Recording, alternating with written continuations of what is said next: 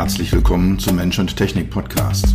Dieser Podcast ist für alle, die Technologie entwickeln, vertreiben oder nutzen. Für alle, die immer mal wieder das Gefühl haben, dass Technologie sie überrumpelt oder beherrscht. Für alle, die verstehen wollen, was Technologie mit uns macht und wie wir unser Leben zurückbekommen. Dieser Podcast ist für die, die Technologie sexy machen wollen. All die Produktentwickler, Designer, UX-UI-Profis, Produktmanager, CTOs, CEOs und für dich. Mein Name ist Dr. Peter Röska, von meinen Freunden auch Dr. Peter. Ich bin dein Gastgeber und freue mich, dass du dabei bist. Nach einer längeren Pause kommt heute mal wieder eine Interviewfolge im Mensch-Technik-Podcast. Ich hatte das große Glück, Ilja Greschkowitz als Interviewpartner gewinnen zu können. Ilja ist auch Mr. Change. Er ist Keynote-Speaker und Autor, hat sich das Thema Veränderung ganz fett auf seine Fahnen geschrieben. Veränderungen im persönlichen Leben, Veränderungen unter Unternehmen, Veränderungen ja in allen Lebensbereichen und er schreibt darüber, er redet darüber, er betrachtet das Ganze aus den verschiedensten Blickwinkeln, mit den verschiedensten Konsequenzen. Und er hat ein bisschen was über sich erzählt und dann haben wir über sein neues Buch gesprochen, die Mindset-Revolution. Und für diejenigen kann ich jetzt vorweg schon mal teasern, die bis ganz zum Ende dranbleiben. Dort erfahrt ihr, wie ihr mit ein bisschen Glück ein, ein, ein Buch von Ilja gewinnen könnt mit einer persönlichen Widmung von ihm drinne. Also, dort habt ihr dann die Chance ganz zum Ende, erfahrt ihr, wie das geht, wie wir das machen, dass wir ein Buch von ihm mit Widmung unter all meinen Hörern, die das gerne wollen, verlosen.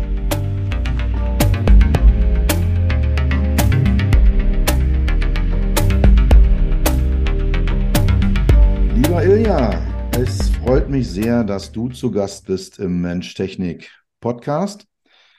Der einen Seite ist es ja sowas wie ein Gegenbesuch. Ich durfte ja bei dir auch schon mal meine Gedanken ausbreiten und mich da vorstellen. Und äh, auf der anderen Seite gibt es einen ganz speziellen Anlass, warum wir gerade heute zu einem bestimmten Thema zusammensitzen. Ja, herrlich, herzlich willkommen, Herr Ilja Graschkewitz. Peter, es ist mir eine, eine große Freude, dass ich heute den, den Rück- oder Gegenbesuch antreten darf bei dir und hast recht, du warst ja bei mir auch schon im Podcast zu Gast, hast da eine ganz, ganz tolle Episode hinterlassen, sodass natürlich die, die Messlatte für mich heute sehr, sehr hoch hängt. Okay, alles klar. Da haben wir uns jetzt mal beide so ein bisschen in den Himmel gelobt. Äh, das funktioniert ja auch mal ganz gut. Ganz konkret, ähm, ich kenne dich gut. Wir kennen uns seit vielen Jahren. Ich verfolge dich ja auch schon auf äh, Social Media, äh, habe ein paar Keynotes von dir auf YouTube gesehen. Ich lese viele deiner Bücher. Das vermute ich mal ist bei vielen meiner Hörer nicht der Fall. Von daher vielleicht mal so ganz kurzes Flashlight, äh, Fokus. Äh, wer bist du? Ähm, was tust du? Und äh, wie bist du dahin gekommen, wo du heute stehst? Wer bin ich und werden ja wie viele? Die berühmte Frage aller Fragen. Ich versuche das so kompakt wie möglich zu beantworten. Also ich bin Ilja, bin von Beruf äh, Keynote-Speaker und Autor und beschäftige mich seit mittlerweile über 25 Jahren mit dem Thema Veränderung, Change Management, Transformationsgestaltung, was auch immer dazu zu sagen möchtest. Habe eine klassische Karriere hinter mir, habe äh, Betriebswirtschaft studiert, was mich unfassbar gelangweilt hat, äh, kann man ja ruhig mal so sagen.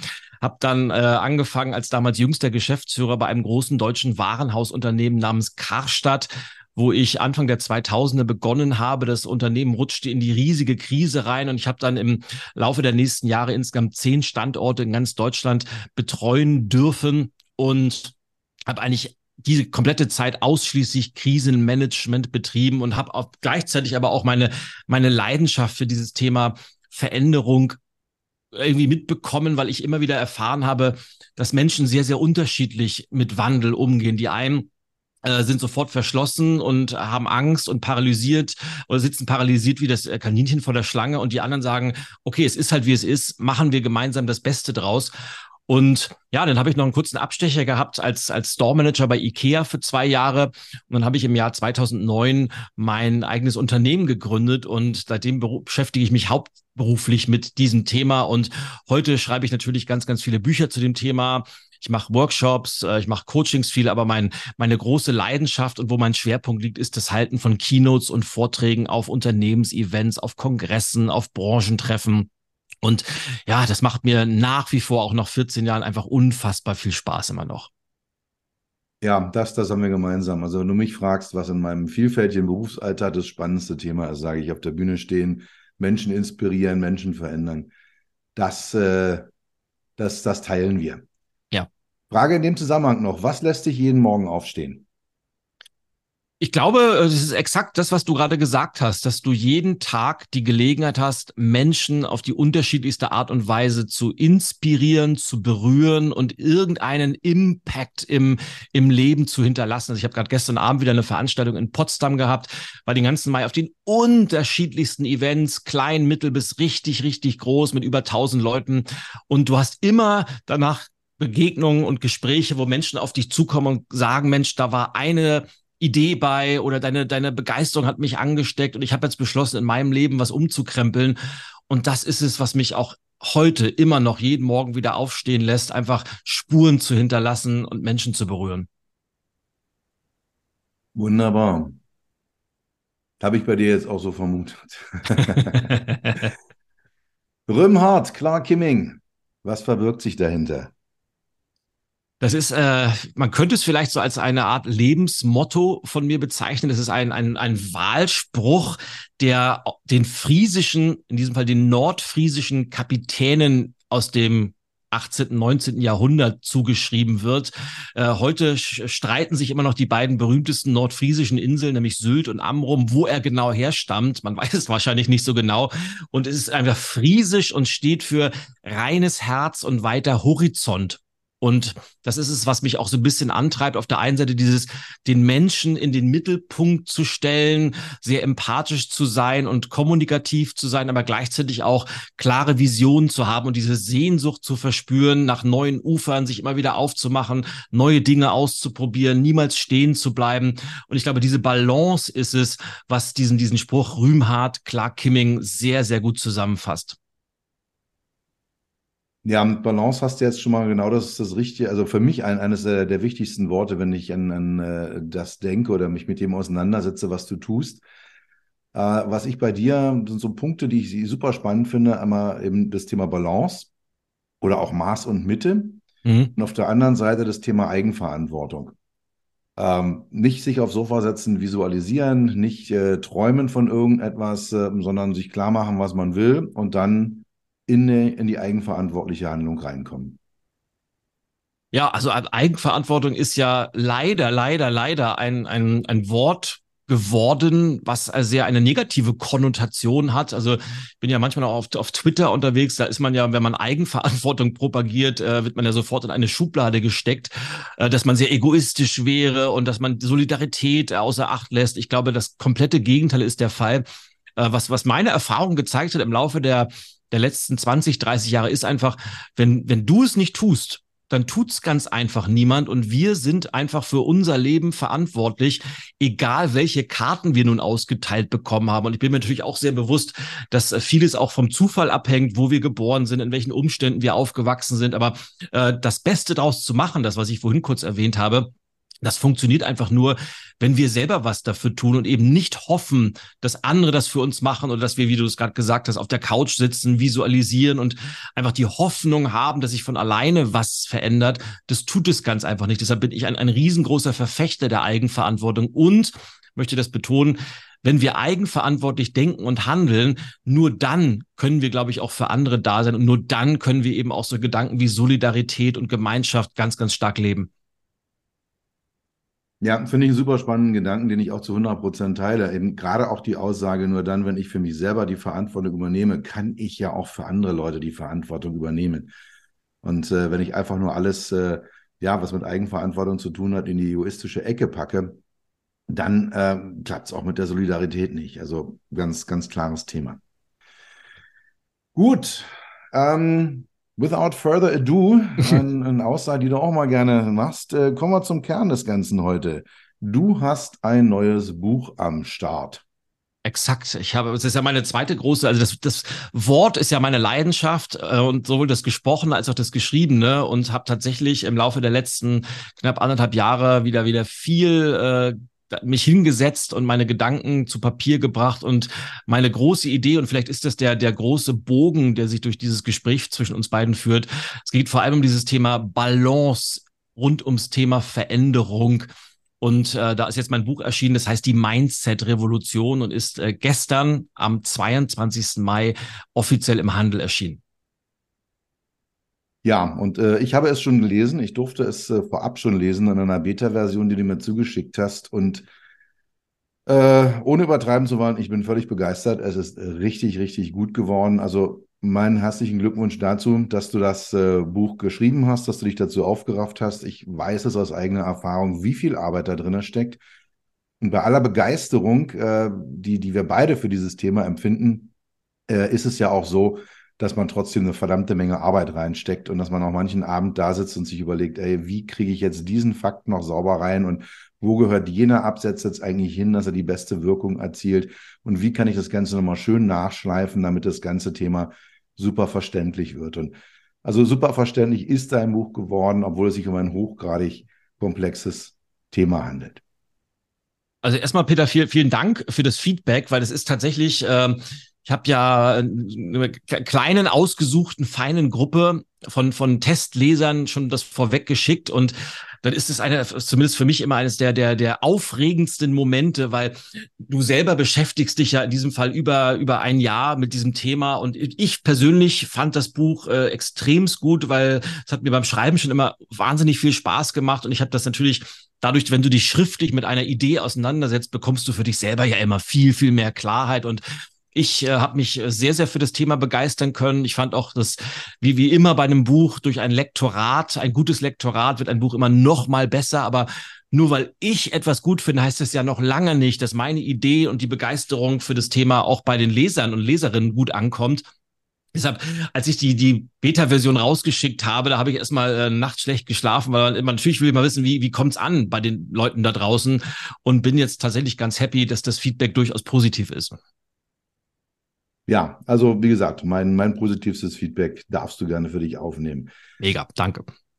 Du machst am Anfang etwas, was mich ziemlich verwirrt hat in diesem Buch. Du verwendest die Vorsilbe un, also Unconference, Unmarketing zum Unchange Mindset. Mhm. Warum? Was bedeutet das? Was versteckt sich da dahinter? Die, die grundsätzliche Idee, ich will mal etwas ausholen, ist tatsächlich, dass ich festgestellt habe, dass es zwei Arten gibt, wie Menschen mit Veränderungen umgehen oder warum sie Schwierigkeiten mit diesem Thema Wandel, Transformation haben. Und der Wandel in der heutigen Zeit, der ist ja wirklich sehr, sehr intensiv geworden. Ich rede da sowohl von den Veränderungen, die wir selber in unserem Leben vorantreiben wollen, sei das jetzt beruflich oder persönlich vollkommen egal, und natürlich den, den unzähligen und immer intensiver werdenden Sachen, die von außen auf uns einprasseln und die wir nicht alle immer total super finden. Und das ist die eine Kategorie, die sind sowieso, die sind äh, erstmal gegen alles, die sind vielleicht zynisch geworden im Laufe der Zeit, die suchen immer noch das Haar in der Suppe und selbst am, am wolkenlosesten Himmel suchen sie noch irgendwas, was den Tag stören könnte. Und diese Kategorie Menschen habe ich mal von Anfang an außen vor gelassen, weil wer sich nicht verändern will, verändert sich sowieso nicht. Und da können wir mit den tollsten Ideen kommen. Da ist so ein bisschen Hopfen und Malz sowieso verloren. Aber ich habe festgestellt, dass es eine zweite Kategorie von Menschen gibt. Das sind die, die sind offen, die sind innovativ, die wollen was verändern, aber die wollen oftmals zu viel auf einmal, weil sie das Gefühl haben, es stimmt irgendwas noch nicht bei mir. Ich muss optimieren. Und dann sind die sehr schnell dabei, in, in die kleinsten Details ihres Lebens immer weiter zu optimieren und über zu optimieren. Das ist dann dieses berühmte, dieser Selbstoptimierungswahn, in dem ganz, ganz viele sehr intelligente, sehr clevere und sehr offene Menschen gefangen sind und die dann oftmals noch viel, viel unglücklicher und unzufriedener sind als vorher. Und habe ich mir überlegt, woran liegt das und was könnte die Lösung sein? Und da bin ich drauf gekommen, dass Veränderung immer dann am besten funktioniert, wenn wir uns eigentlich gar nicht groß verändern wollen.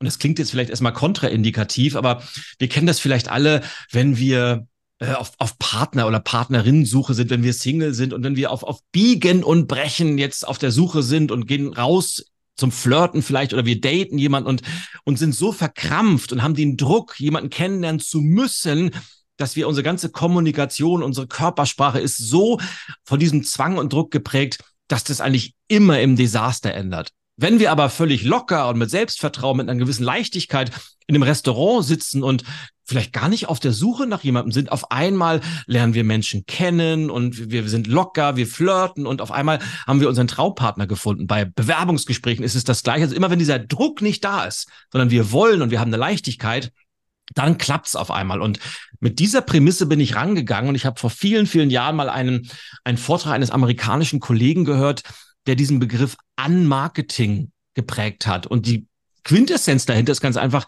Marketing zu betreiben, ohne Marketing zu betreiben. Also eben nicht dieses Kaltakquise, Push-Marketing und Leute belästigen, sondern eine Brand aufzubauen, Beziehungen zu Menschen aufzubauen, eine starke Marke aufzubauen, sodass die Leute irgendwann von ganz alleine bei uns kaufen wollen, einfach weil sie sich mit uns identifizieren. Und dann habe ich mich gefragt, Gibt es eine Möglichkeit, dieses Prinzip aus dem Marketing auf das Thema Veränderung zu übertragen? Und aus dieser Überlegung her habe ich dann den Begriff des Unchanged Mindsets entwickelt und habe gesagt, wenn, wenn du dieses Mindset erstmal hast und wenn du das bewusst in deinem Alltag integrierst, dann funktioniert die Veränderung auf einmal leicht. Und zwar ohne, dass wir sie auf Biegen und Brechen erzwingen wollen, sondern so ein bisschen als Nebenprodukt von den Dingen, die wir sowieso jeden einzelnen Tag immer wieder tun.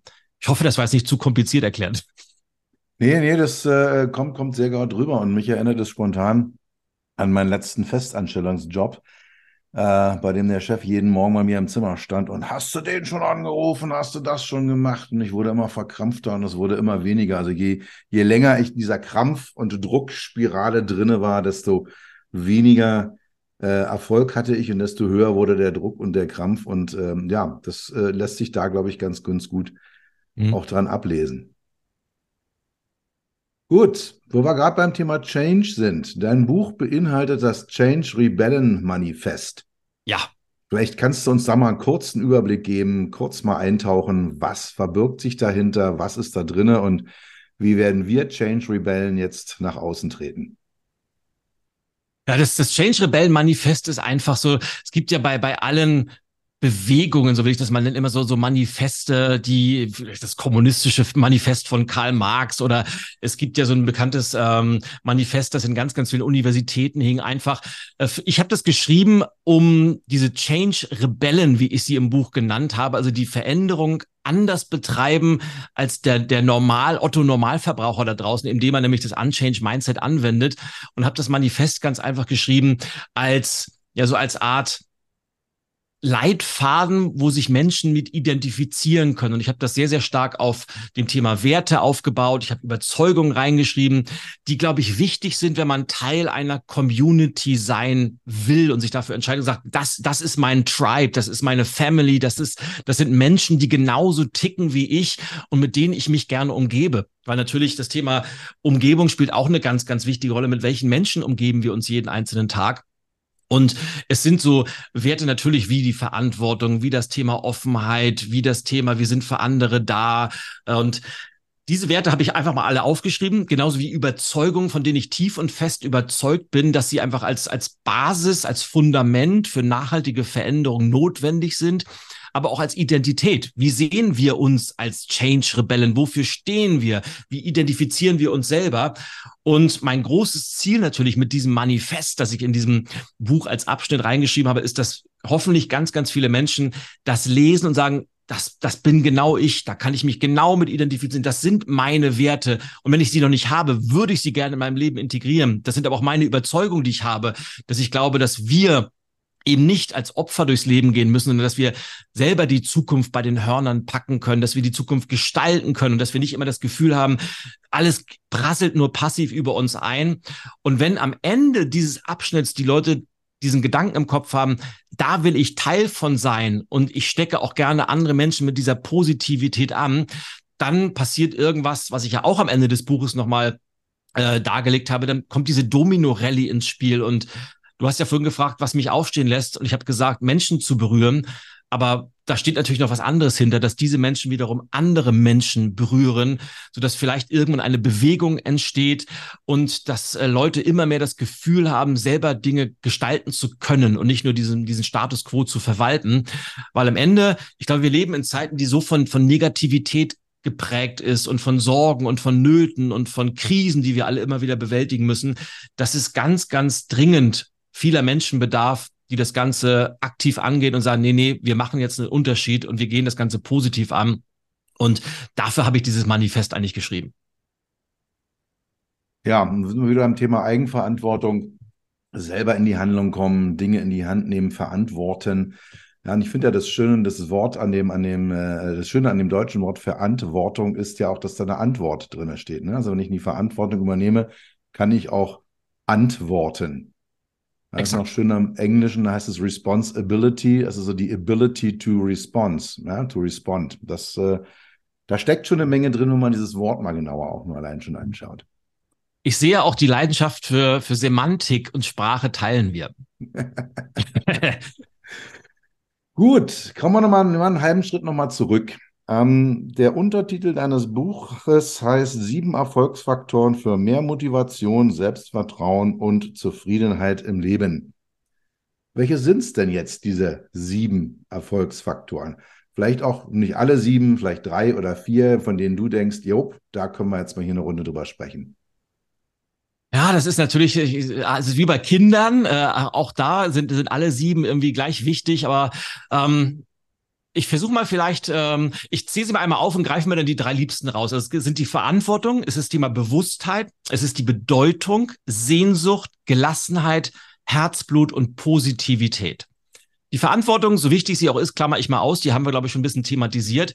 Ich würde, glaube ich, mich mal auf drei konzentrieren, nämlich Bewusstheit, Bedeutung und Positivität. Und mit Bewusstheit meine ich vor allem eben nicht auf Autopilot-Modus durch den Tag zu gehen, weil wir alle funktionieren ja ganz, ganz oftmals nur mal und die meisten Sachen, die bei uns, das hat mit dem Thema Mindset zu tun, so wie wir denken, wie wir entscheiden, wie wir uns verhalten, das läuft ja zum Großteil unbewusst ab, ohne dass wir das groß steuern müssen oder mitbekommen.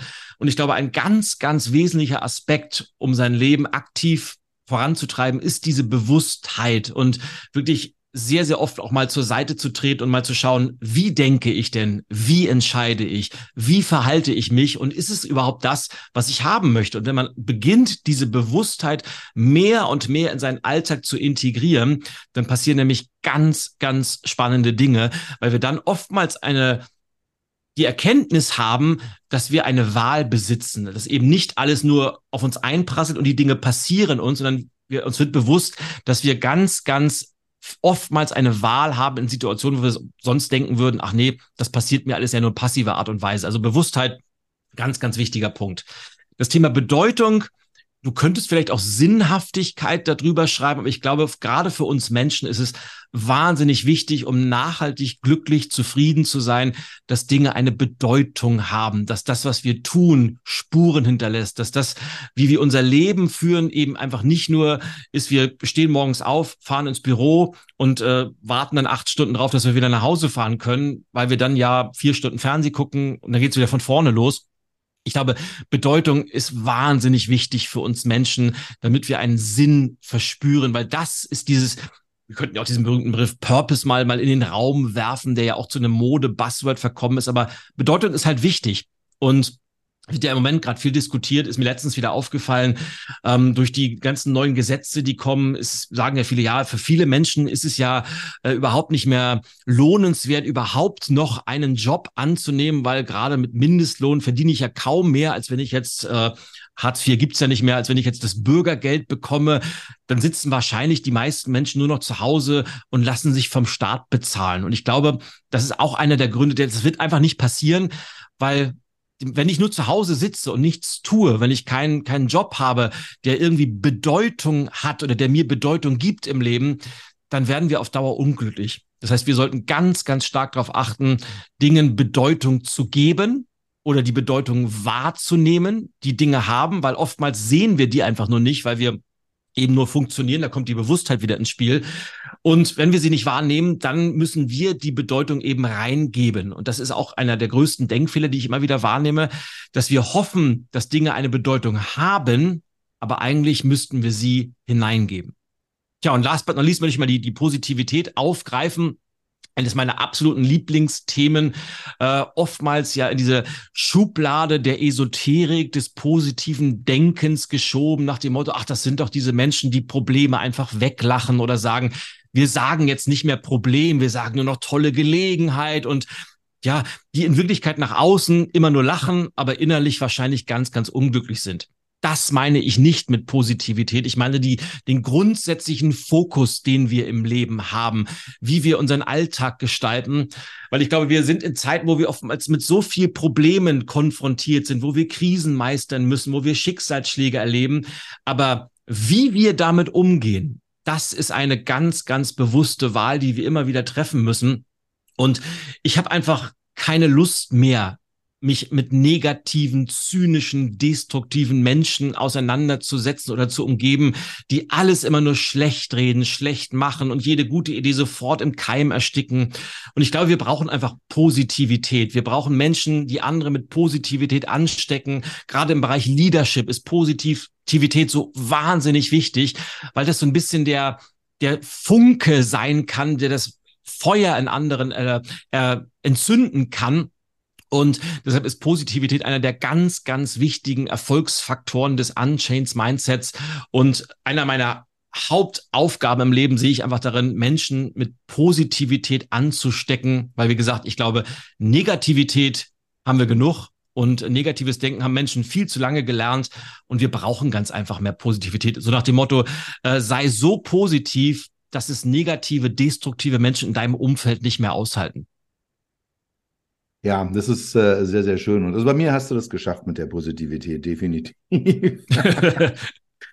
da hast du auch schon ganz wunderbar auf meine nächste Frage hingeleitet, als ob du es geahnt hättest. Du als ob wir uns abgesprochen hätten. Als ob wir, ja, ja. Was wir nicht haben, was wir nicht was haben. Was wir nicht haben. Also wir können es beide hier ohne weiteres ins Mikrofon sagen. Es gab vor diesem Interview keinerlei Absprachen zu den Inhalten. Du hast die Positivitätshebel in deinem Buch aufgelistet. Ja. Erzähl mal was darüber.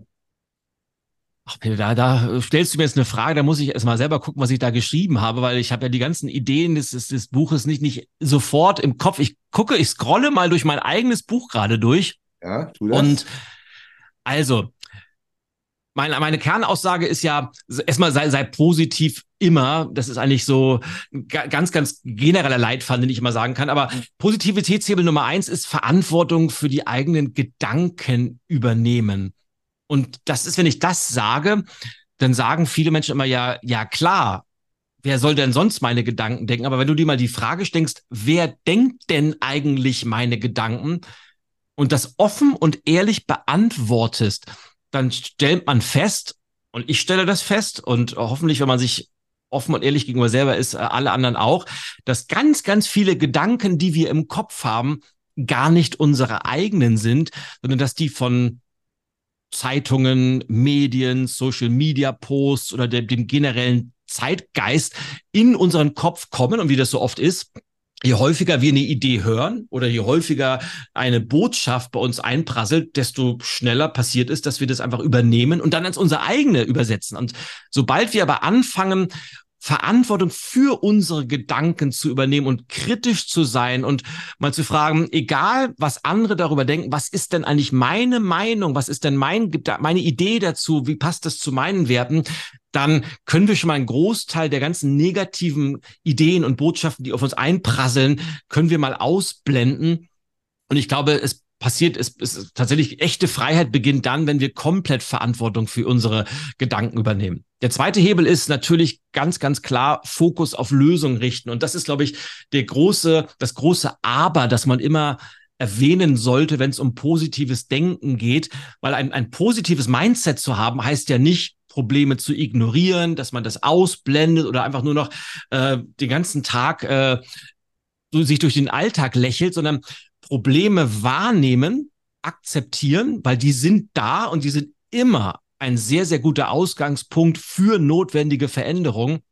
Aber gleichzeitig immer in Lösungen zu denken und schon mal den Fokus auf eine mögliche Lösung zu richten, weil dadurch trainieren wir unser Unterbewusstsein, dass es sich auf die Lösung, Suche nach diesen Lösungen macht, auch wenn wir sie noch nicht exakt haben in dem Moment, aber alleine durch diesen Fokus-Shift kann ich auf einmal viel, viel mehr Positivität in meinen Alltag kriegen. Das dritte ist äh, positiv sein, wenn es drauf ankommt.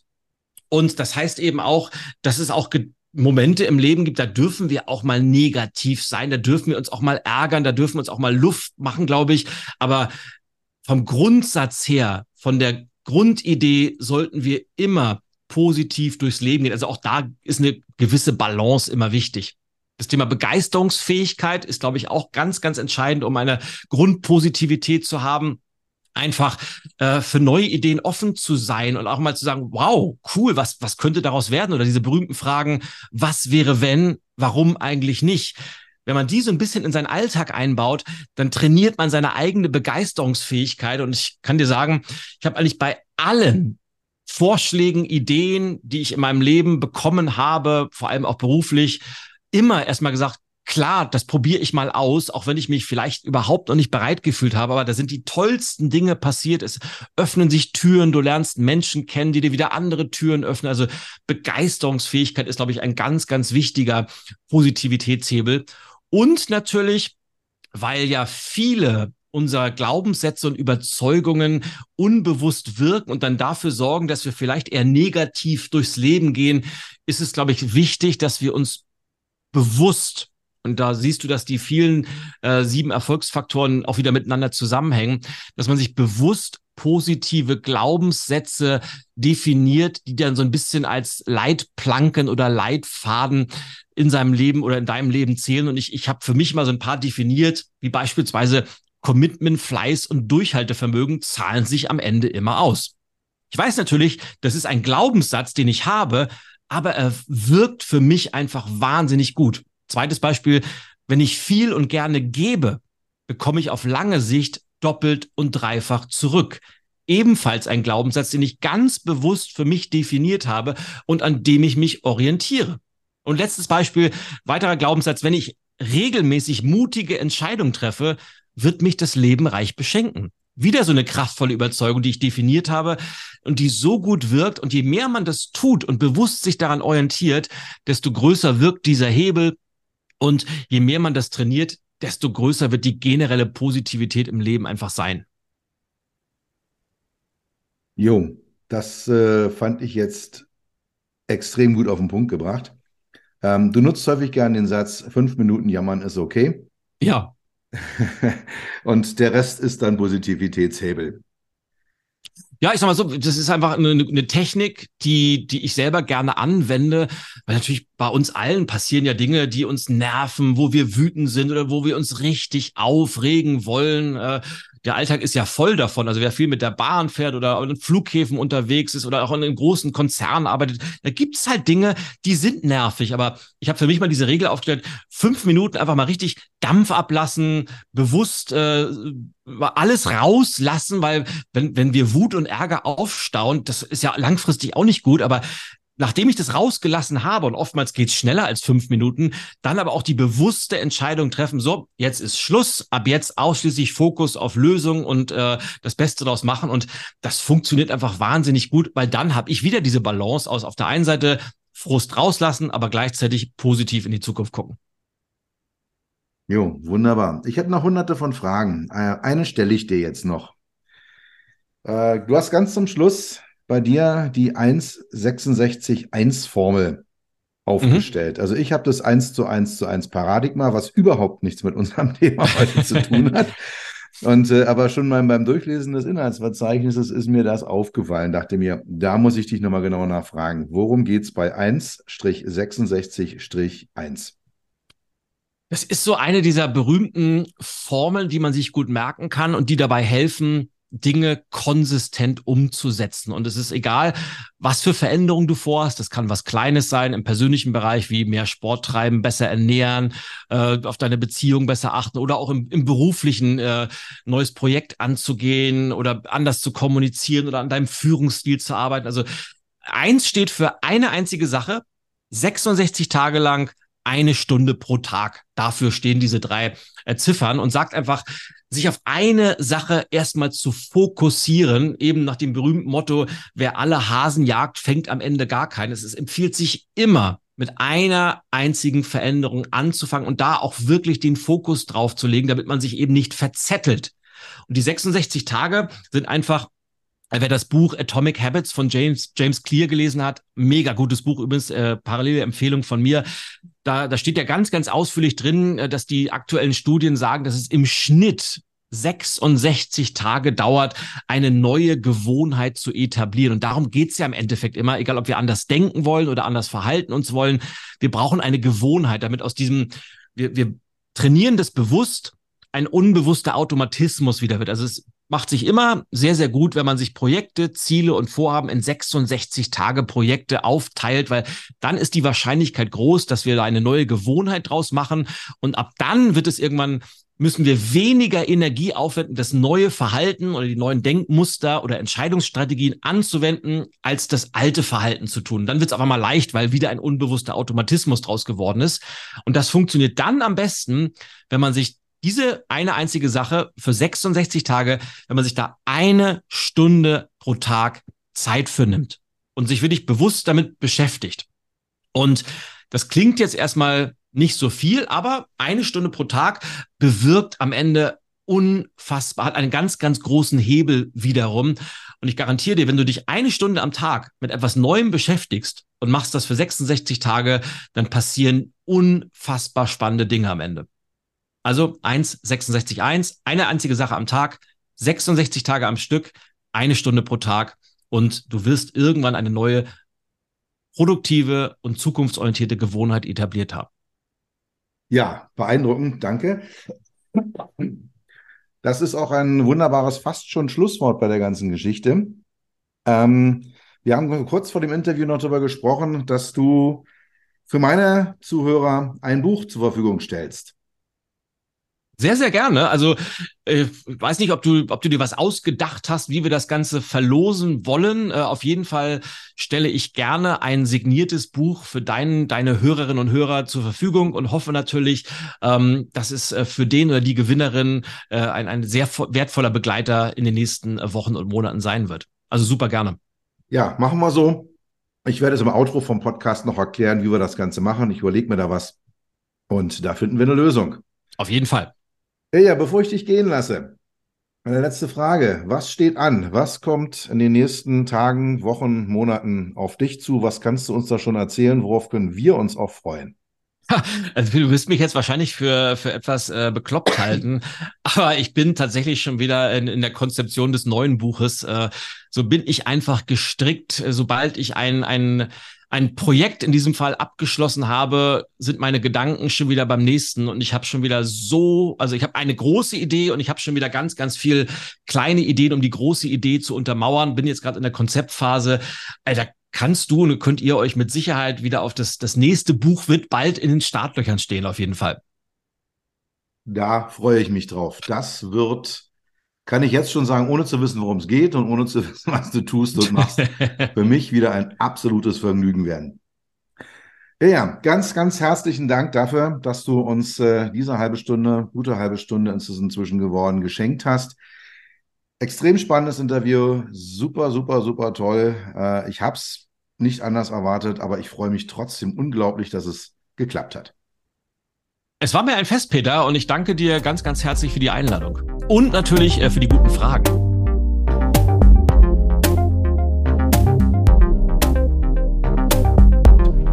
Ich hatte es ja schon angekündigt, wir verlosen unter all denen, die das gerne möchten, ein Exemplar seines neuen Buches, Die Mindset-Revolution. Er hat mir versprochen, er wird das auch persönlich signieren, bevor er es an diejenige oder denjenigen rausschickt, die oder der dieses Buch gewonnen hat. Ganz einfaches Thema. Ihr schreibt mir eine E-Mail an podcast at beyond-hmi.de und dann werde ich mir ein Losverfahren überlegen und mit dem ich dann den Gewinner oder die Gewinnerin bestimme. Ilja erfährt das dann von mir und ihr bekommt dieses Exemplar von ihm zugeschickt.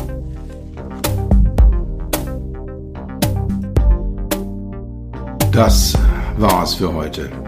Ich bedanke mich dafür, dass du Zeit mit mir verbracht hast. Du hast etwas für dich getan, was dir keiner mehr nehmen kann. Für einen weiteren Austausch findest du mich auf LinkedIn und auf meinen Webseiten www.peter-rösker.com Rösker mit OE und SS oder unter www.beyond-hmi.de. Bis zum nächsten Mal, pass auf dich auf und bleib gesund.